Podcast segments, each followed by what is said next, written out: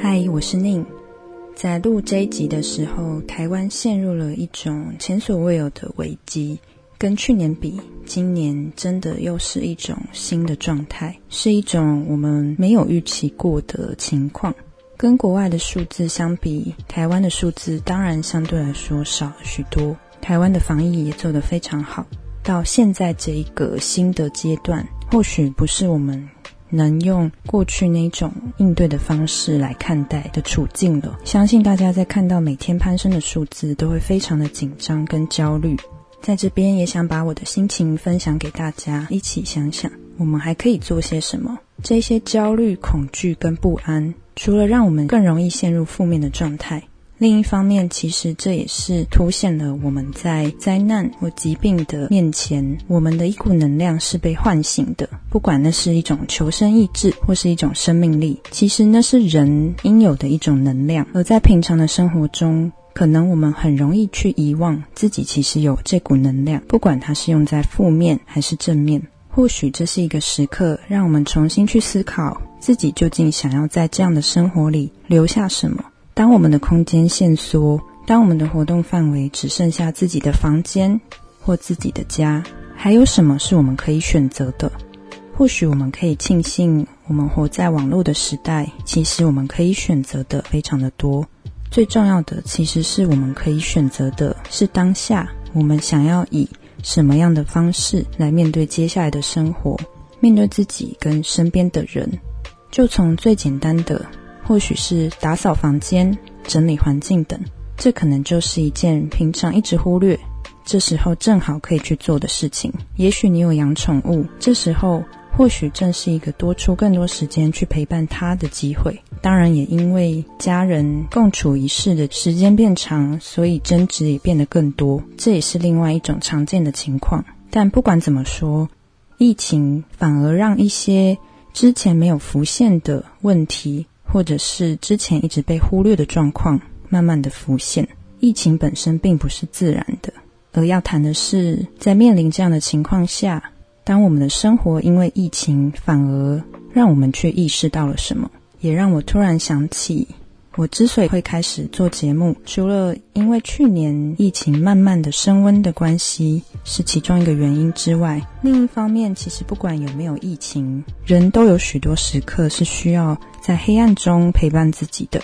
这些黑暗中的独处时刻，对我来说，如果有个声音，有一些指引，有一个陪伴，不管它的内容是什么，只要能让我感觉到一点安心，我就会觉得那是很重要的一个存在。而我在做节目的过程中，也印证了，在一些朋友、在一些听众的心中，或许我有这样子的能力，是我可以去发挥影响力的。不管你们是听着听着就睡着，或者越听越睡不着，我都是持续的在透过整理自己的想法，分享给你们。也因此，希望能在这边陪伴大家度过这一段遥遥无期的时刻。如果你也有想趁这个时候培养一些其他的兴趣，比方说创作、画画、学习，那在这边我也要向你推荐我自己开设的线上课程，是我跟海浩合作，在好学校这个线上平台所开设的速写课程。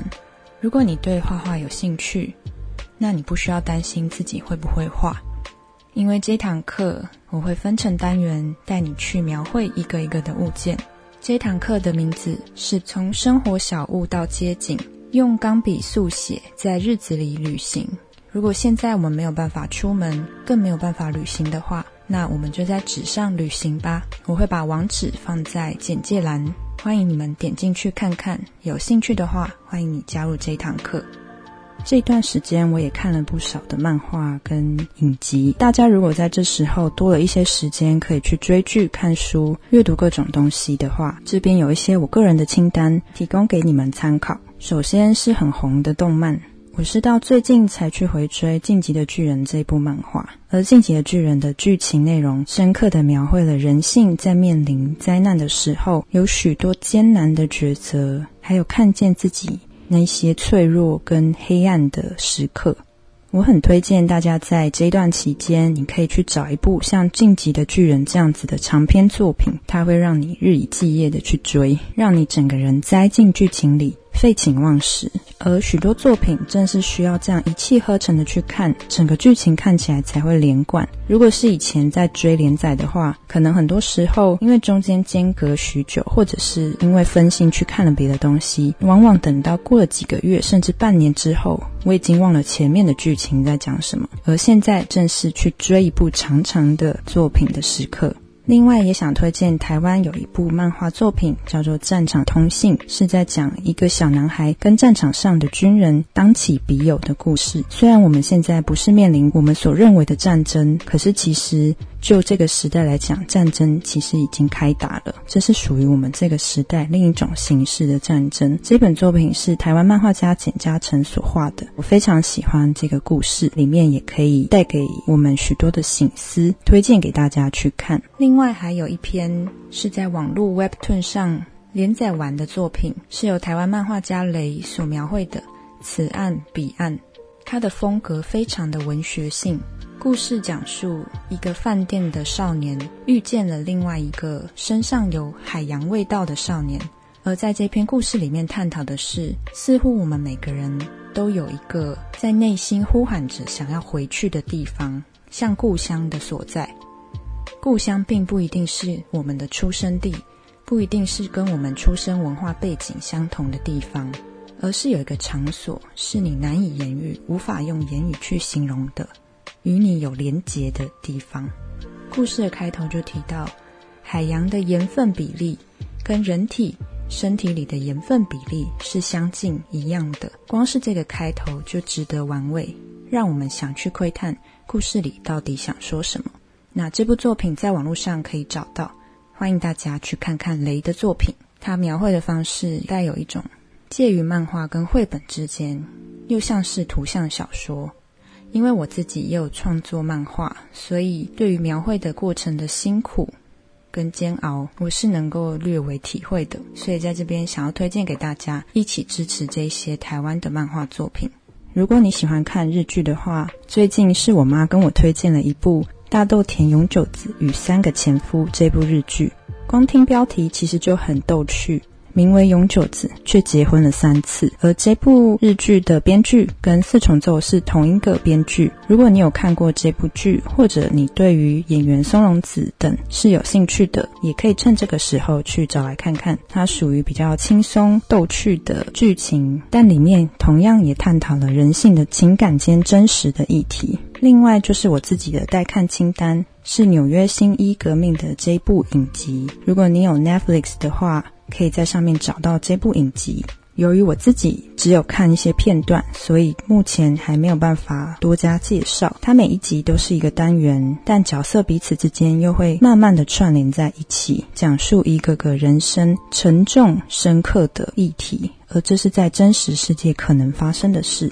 讲到这边，你们可能会发现，诶，我都没有推荐到书单。最主要在看的一本，则是从去年看到现在的由卡缪所写的《鼠疫》这本书。不管看几次，内容所描绘的景象，真的跨越了时代。你会发现，疫情不管在哪一个时代，人面对的方式都大同小异。而我们生在这个时代，其实我们应该可以有更多可以去做的方式。最重要的第一个，其实就是好好的照顾自己，不要轻忽。不要小看我们所到之处可能存在的风险，它跟之前已经不一样了。不要以之前的方式来看待，因为病毒最可能感染的对象就是这些容易轻忽怠慢的人。当然，撇除掉辛苦的医护人员，我指的是那些没有思考到自己的行为可能造成其他人困扰，甚至让自己与身边的人陷入险境的人。而在这边更要谢谢指挥中心与全体的防疫人员和医护人员，如果没有他们，我们根本不可能走到今天。而我们能做的，真的就是好好的自主管理，在这时候有必要的节制自己的空间自由，是为了我们在往后可以重新拥有我们行动上的自由。如果这是我们期望的自由，那现在正是我们好好去管理自己的时刻，这是我们可以一起做的。愿大家一切平安，一切保重。下一集我们再来谈书喽，我们下一集再见，拜拜。